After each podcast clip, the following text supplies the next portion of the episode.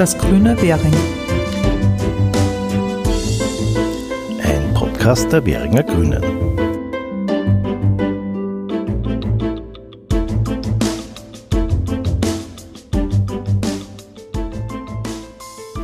Herzlich willkommen bei einem neuen Spezialpodcast der Währinger Grünen.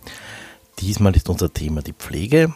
Andreas Novi spricht mit Brigitte Aulenbacher zu diesem Thema und welche Probleme es in diesem Bereich gibt, aber auch welche Lösungen, Möglichkeiten es im lokalen Bereich gibt.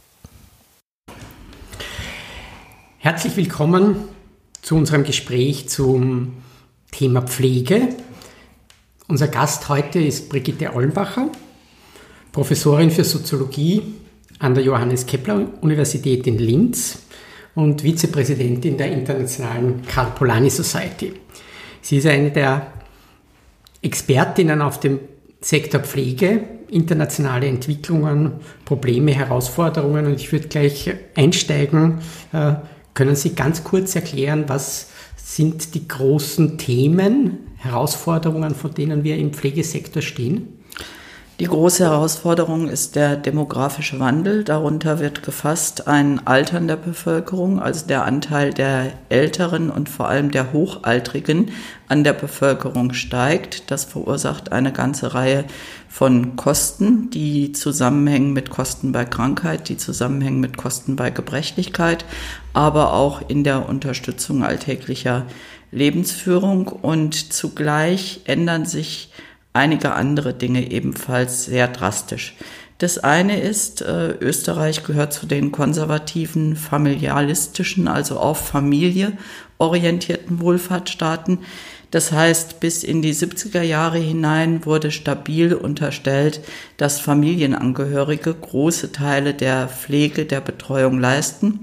Dieses Arrangement ist inzwischen brüchig geworden. Mit steigender Erwerbstätigkeit von Frauen, mit steigender Arbeitsmobilität ist die Familie zwar immer noch der Hauptort von Betreuung und Pflege, aber es funktioniert nicht mehr nach dem ganz tradierten Muster des Familienernährermodells und Hausfrauenmodells. Also die Familie ist zusehends brüchig, was äh, die Pflegeleistungen angeht.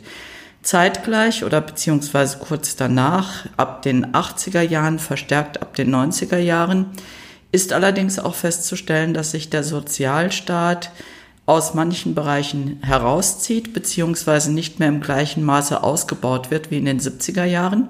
Das heißt, die staatliche Zuständigkeit für den Bereich Pflegebetreuung ändert sich auch. Und zugleich hat das nicht nur in Österreich, sondern auch in anderen Ländern einen neuen Markt geschaffen für privatwirtschaftliche Anbieter, aber auch für gemeinwirtschaftliche Anbieter. Und sowohl der öffentliche Sektor als auch der privatwirtschaftliche und gemeinwirtschaftliche Sektor unterliegen seither erheblichen Rationalisierungsprozessen, um Pflegeeinrichtungen wirtschaftlicher zu gestalten. Und das heißt, wir haben hier eine Umgestaltung praktisch aller Bereiche, in denen Pflege geleistet wird. Also sowohl die Träger, äh, die Wohlfahrtsträger als auch privatwirtschaftliche Unternehmen, als auch die Familie, als auch der Sozialstaat als ein Finanzgeber des Ganzen und äh, Träger des Ganzen sind in einem drastischen Umbau. Und das macht sich unmittelbar in der Pflege bemerkbar. Und gibt es da Unterschiede zwischen Stadt und Land? Es gibt Unterschiede zwischen Stadt und Land. Die Infrastrukturen in den Städten sind nach wie vor besser als auf dem Land. Auf dem Land äh, ist allerdings auch noch mal ganz erheblich zu unterscheiden. Also ob wir das Einzugsgebiet einer Stadt haben, auch einer mittleren Stadt, beispielsweise Wels, wo eine recht gute äh, Infrastruktur existiert. Da ist auch das Umland gut versorgt. Es gibt aber auch Teile äh, innerhalb der ländlichen Regionen, die ganz schlecht angebunden sind an die, an die Betreuungs- und Pflegeinfrastrukturen. Und was wäre eine, so wie schaut eine gute äh, Infrastruktur aus? Eine gute Infrastruktur würde sich zusammensetzen im Prinzip aus einem gut ausgebauten stationären Bereich, weil es einfach Bereiche gibt. Ich sag mal, wenn ich das in den Pflegestufen ausdrücke, in den oberen Pflegestufen, also wenn wir über Pflegestufe 6 bis 7 reden, wenn wir also über tatsächliche äh, intensive Pflegeerfordernisse sprechen, dann ist es sehr schwierig, sie außerhalb des stationären Bereichs zu organisieren. Es passiert, es passiert auch in der 24-Stunden-Betreuung beispielsweise, aber es ist sehr schwierig. Also manche Bereiche gehen nur stationär. Das ist sozusagen die Verfügbarkeit eines stationären Angebots. So, und davor oder überhaupt zwischen einer Hilfe für, den, für die Gestaltung des Lebensalltags oder einer Haushaltshilfe bis hin zum Spektrum der Intensivpflege gibt es eben sehr, sehr viele Stufen. Das heißt, dazwischen liegt auf jeden Fall ein gutes wohnortnahes Angebot, mobiler Dienste beispielsweise, die es in unterschiedlichen Varianten und von unterschiedlichen Trägern gibt. Und dazwischen liegt eben auch das Nachdenken, was in jüngster Zeit passiert, aber noch nicht sehr ausgefeil, ausgefeilt ist, das Nachdenken über nachbarschaftsbasierte Initiativen, also eine stärkere Integration der Betreuung und der Pflege auch äh, in Nachbarschaften, also Mehrgenerationenhäuser oder unterschiedliche Formen der wechselseitigen Unterstützung.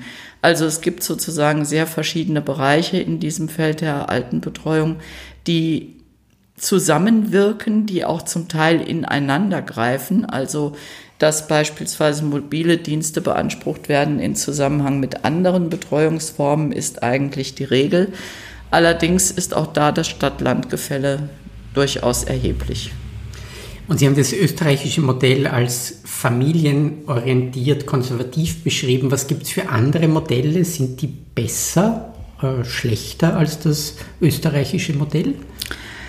Ja, es gibt grundsätzlich eine Unterscheidung zwischen Geld und zwischen Sachleistungen im Pflegesystem. Beispielsweise die skandinavischen Länder orientieren auf Sachleistungen. Das heißt, es wird auf einen Ausbau der Infrastruktur gesetzt und es wird ein Konzept verfolgt, äh, in dem der Sozialstaat sich äh, in der Pflicht sieht, seiner Bevölkerung unterschiedliche Pflegeleistungen zur Verfügung zu stellen. Das heißt, wir haben hier ein öffentlich finanziertes, öffentlich gestütztes Dienstleistungsangebot, das dann bedarfsorientiert wahrgenommen werden kann.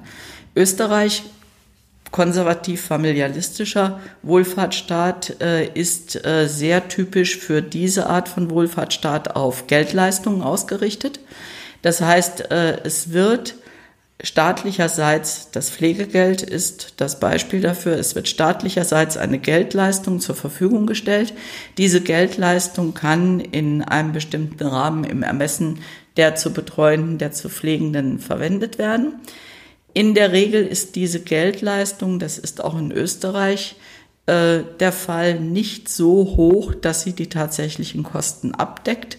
Würden die Leistungen aus der öffentlichen Hand bezogen oder von einem äh, wirtschaftlichen Unternehmen bezogen.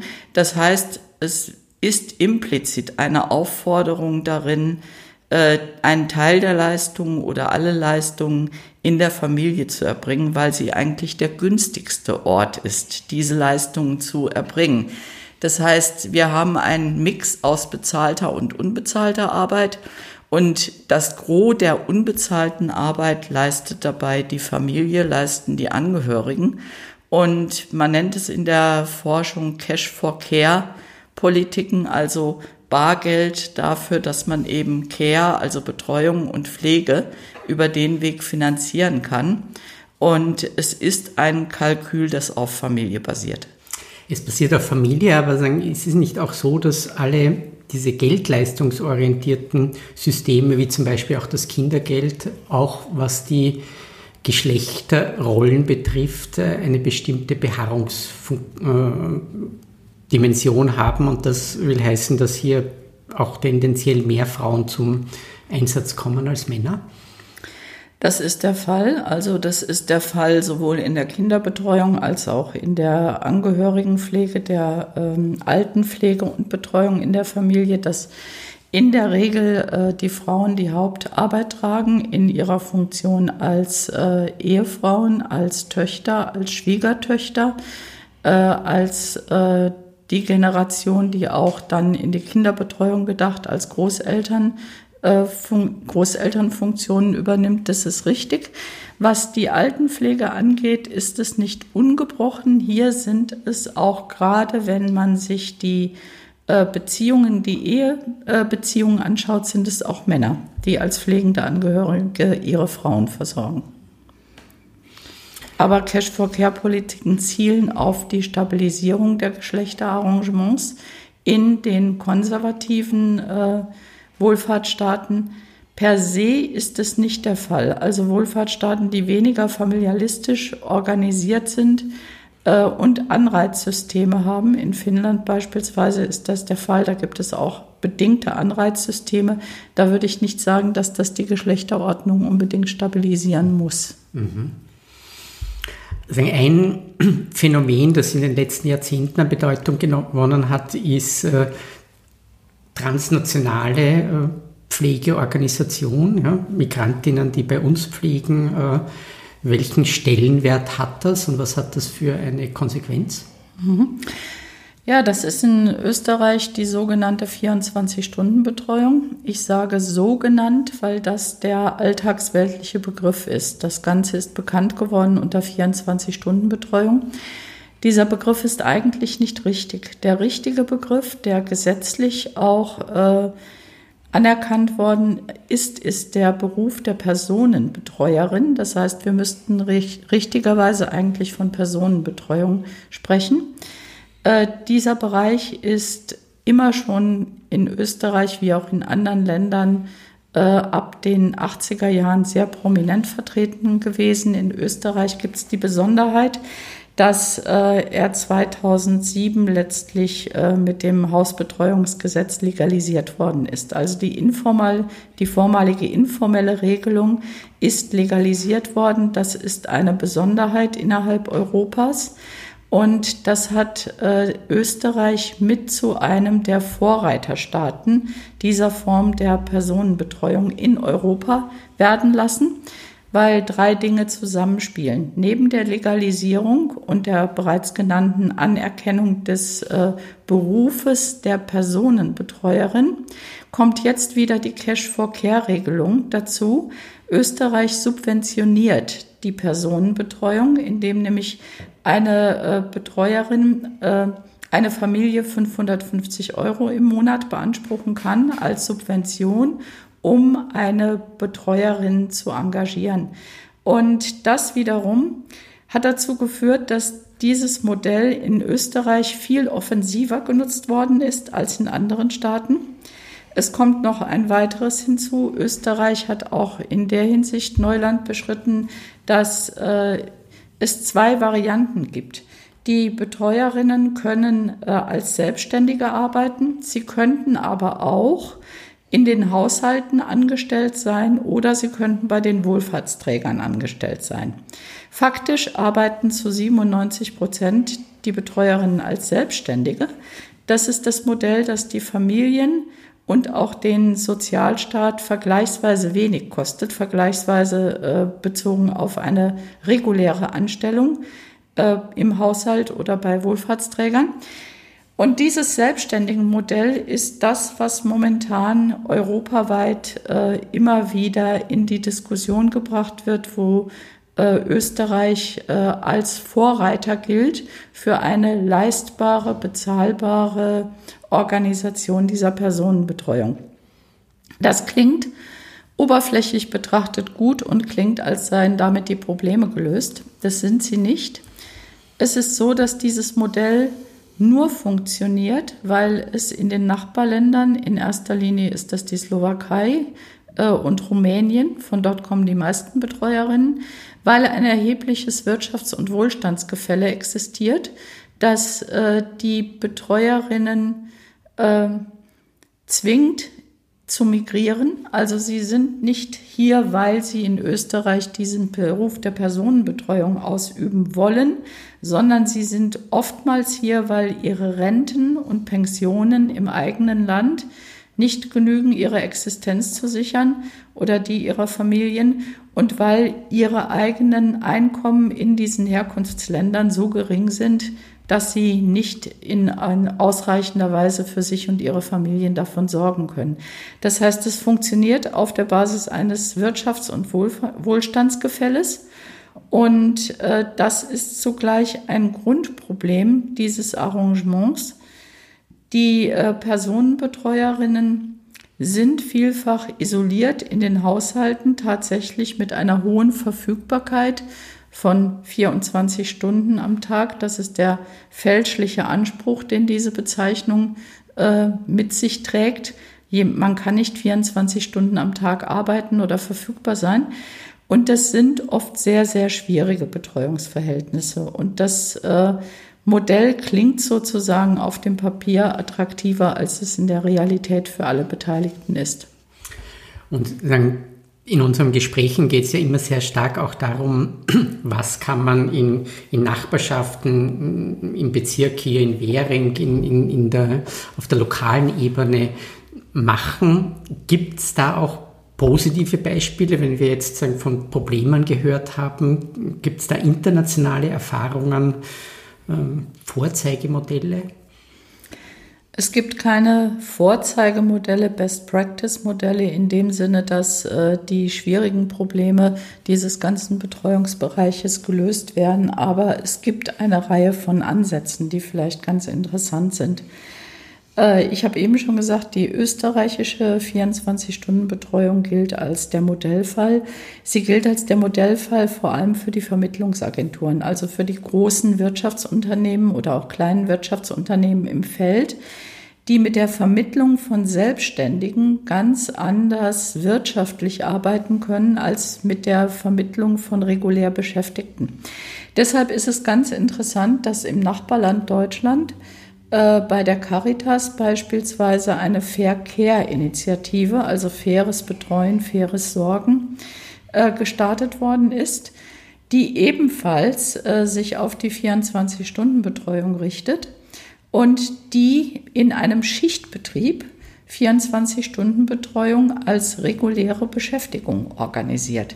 Also so sehr gerade auch Deutschland nach Österreich schielt, und auf das selbstständige Modell schielt, so ist interessant, dass ausgerechnet dort auch eine Alternative erprobt wird, nämlich im Dreischichtsystem eine Rundumbetreuung zu Hause zu gewährleisten. Das wäre sozusagen ein unmittelbares Gegenmodell zu dem in Österreich praktizierten Modell, das genau wie in Österreich, wo die Caritas ebenfalls äh, eine Initiative gestartet hat zur qualitätsvoller Sorge, äh, genau wie in Österreich auch getragen wird eben von Wohlfahrtsträgern und äh, die in diesem Feld experimentieren. Die Wohlfahrtsträger selbst sind äh, in diesen Feldern auch aktiv. In beiden Ländern sind sie aktiv, indem sie äh, gute äh, Sorgequalität und gute Arbeitsqualität für sich zum Thema gemacht haben. Und das ist zum Teil verbunden mit Weiterbildungsinitiativen und Ähnlichem. Also da ist Bewegung. Das Zweite, was äh, sehr stark von sich reden macht, ist äh, in Wien muss man dazu sagen, andernorts ist das äh, sicherlich noch nicht angekommen, die sogenannte Grätzelpolitik. Also zu schauen, ob man nicht Teile des ganzen, des ganzen Betreuungsbereiches in äh, die wohngebietsnahe Politik mit integrieren kann. Also das sind dann wirklich Initiativen wie Mehrgenerationenhäuser, das sind äh, Sachen wie die Frage Hilfeleistung auf der Basis von Gutscheinen. Also man äh, gibt Zeit in die Nachbarschaftshilfe und man bekommt Zeit, wenn man sie zu einem späteren Zeitpunkt benötigt. Äh, dieses Konzept äh, ist in Deutschland schon etwas verbreiteter. Caring Communities, also auf der Ebene der Kommune, unterschiedliche Systeme zu entwickeln, wie in Nachbarschaften Betreuungs- und Sorgeleistungen organisiert werden können. Ein weiteres Modell, auch da würde ich nicht so ohne weiteres wieder von einer Best Practice äh, sprechen, ist in den Niederlanden entwickelt worden. Das ist auch ein sehr interessanter Fall. Das ist ein großes Unternehmen mittlerweile im äh, Non-Profit-Bereich, also nicht gewinnorientiert. Es nennt sich Burzorg, äh, gute Sorge äh, übersetzt und äh, es ist entstanden aus äh, dem Bereich der Sorge und Pflege selbst von einem dort professionell äh, tätigen, äh, Joste Block ist sein Name. Äh, er hat als Reaktion auf den immer weiter zurückgehenden Wohlfahrtsstaat und die immer weiter zurückgehenden äh, wohlfahrtsstaatlichen Leistungen und die äh, Probleme, überhaupt noch äh, Sorge- und Betreuungsarbeit angemessen zu organisieren, ein neues Konzept entwickelt. Ein Konzept, das auf Selbstständ äh, Selbstständigkeit äh, beruht, das mit flachen Hierarchien arbeitet und das von sich reden gemacht hat, weil es äh, als Teamkonzept von Betreuerinnen, die auf einer Nachbarschaftsbasis arbeiten, äh, als Teamkonzept den administrativen Aufwand radikal verkleinert hat. Faktisch ist aus Burzorg aber kein alternatives Konzept geworden, sondern eines der größten Non-Profit-Unternehmen, das jetzt auch in andere Länder äh, übertragen wird. Auch in Österreich gab es bereits Vorträge von Juste Block. Äh, auch in Österreich gibt es äh, Interessen an diesem Unternehmen. Es wird aber auch beispielsweise das Konzept nach Singapur exportiert und dort bereits erprobt. Also es ist ein Konzept entwickelt worden, das äh, dann von einem zwar Non-Profit-Unternehmen, aber doch in ganz erheblichem internationalen Maß wirtschaftlich genutzt wird. Wenn man so will, eine äh, Vermarktlichung, eine Vermarktung der Nachbarschaftshilfe auf hohem professionellem Niveau. Und was ist da, sagen, warum hat sich das verbreitet? Was ist das, das Attraktive auch für die Menschen, die gepflegt werden und die es gibt da sehr viel Attraktives drin, das uns auch bei anderen Bereichen hier immer wieder begegnet. Es geht um das Motiv, zu Hause zu sein. Es geht um das Motiv, zu Hause äh, alt zu werden, zu Hause betreut zu sein, auch zu Hause zu sterben. Das äh, Gegenbild dazu ist der stationäre Sektor. Der stationäre Sektor hat in vielen Ländern, äh, Österreich gehört auch dazu, ein ganz schlechtes Image, was daran liegt, dass äh, es ein ganz stark durchrationalisierter Sektor ist, in dem auch die äh, Pflegekräfte an ihre Grenzen stoßen. Also es ist gerade eine ganz spannende Untersuchung äh, zu Österreich herausgekommen von Maria Dammeyer, die den stationären Sektor in Österreich äh, unter der Frage äh, untersucht hat, wie die Beschäftigten eigentlich ihre Ansprüche an gute Pflege und gute Arbeit noch realisieren können. Und die zeigt, dass es den Beschäftigten kaum noch möglich ist, so zu pflegen und so zu betreuen, wie sie das für richtig halten. Stattdessen sind sie mit unglaublich vielen Anforderungen konfrontiert, die überhand nehmen. Dokumentationswesen, also jeden Arbeitsschritt niederzulegen. Sie haben wenig Zeit für Gespräche. Wenn Sie sich Zeit für Gespräche nehmen, müssen Sie die Zeit woanders abknapsen. Sie arbeiten oft in ihre Pausen hinein, um doch noch Gespräche mit den zu Betreuenden führen zu können. Sie sehen sich unter Dauer Druck, ihren eigenen Ansprüchen und denen der Betreuten Genüge zu tun. Und das hat diesen Sektor so ein bisschen zum Gegenbild gemacht und hat das Motiv, zu Hause zu sein, zu Hause zu leben, zu Hause alt zu werden, auch zu Hause zu sterben, sicherlich nochmals sehr verstärkt. Zu Hause ist ein dehnbarer Begriff. Das begegnet uns in unserer Untersuchung zur 24-Stunden-Betreuung auch gerade. Wir haben intensive Interviews gemacht mit Vermittlungsagenturen, also mit denjenigen, die die 24-Stunden-Betreuerinnen aus den Herkunftsländern äh, hierher holen und dann in die Haushalte vermitteln. Und wir finden auch in diesen Vermittlungsagenturen Diskussionen über Alternativen. Eine Alternative will ich mal beschreiben.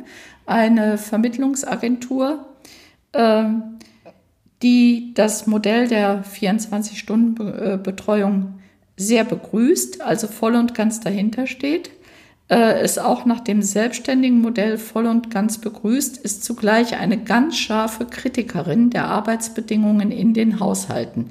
Also spricht äh, über Ausbeutung der Arbeitskräfte, über ihre schlechte Behandlung, über Gewaltsituationen, über alle möglichen Probleme, die man sich denken kann und kommt dazu, über Alternativen nachzudenken. Eine Alternative, die dann thematisiert wird, sind Wohnpflegegemeinschaften. Sprich, zu Hause bleiben, aber in Wohngemeinschaften und in diesen Wohngemeinschaften eben neue Betreuungskonzepte zu erproben.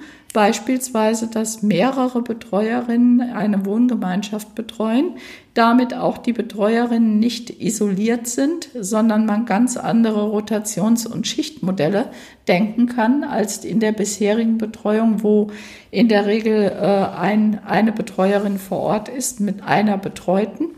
Und äh, auch solche Überlegungen gibt es äh, sowohl auf der Seite der Unternehmen als auch in Gewerkschaften, als auch äh, in den Verbänden, in denen sich die Betreuerinnen selbst organisieren. Also dieses Nachdenken über, was ist das zu Hause, hat auch eingesetzt. Ist das sozusagen der Bereich, in dem man bisher immer gelebt hat, oder ist das die Nachbarschaft oder ist das eine Wohngemeinschaft? In Deutschland ist dieses Feld mittlerweile schon etwas vorangeschritten. Also die sogenannten Wohnpflegegemeinschaften sind mittlerweile etablierte Teile des Betreuungssystems. Sie äh, sind dort in der Regel gegründet worden von Angehörigen, auch wieder in Kritik am stationären Sektor und den dortigen Verhältnissen. Sie funktionieren auf der Mischung von Angehörigenarbeit, von bezahlter professioneller Arbeit, also Pflegerinnen, Betreuerinnen verschiedener Ausbildungsstufen. Und äh, sie funktionieren in ganz unterschiedlichen Pflegebereichen. Demenz ist einer, der immer wieder genannt wird, aber auch andere Formen der Hochaltrigkeit und Gebrechlichkeit, die sich damit verbinden. Kritisch ist zu sehen, bei all diesen Momenten reden wir bislang bei der bisherigen Finanzierung durch die Sozialstaaten im Wesentlichen für, von Mittelschichtsarrangements.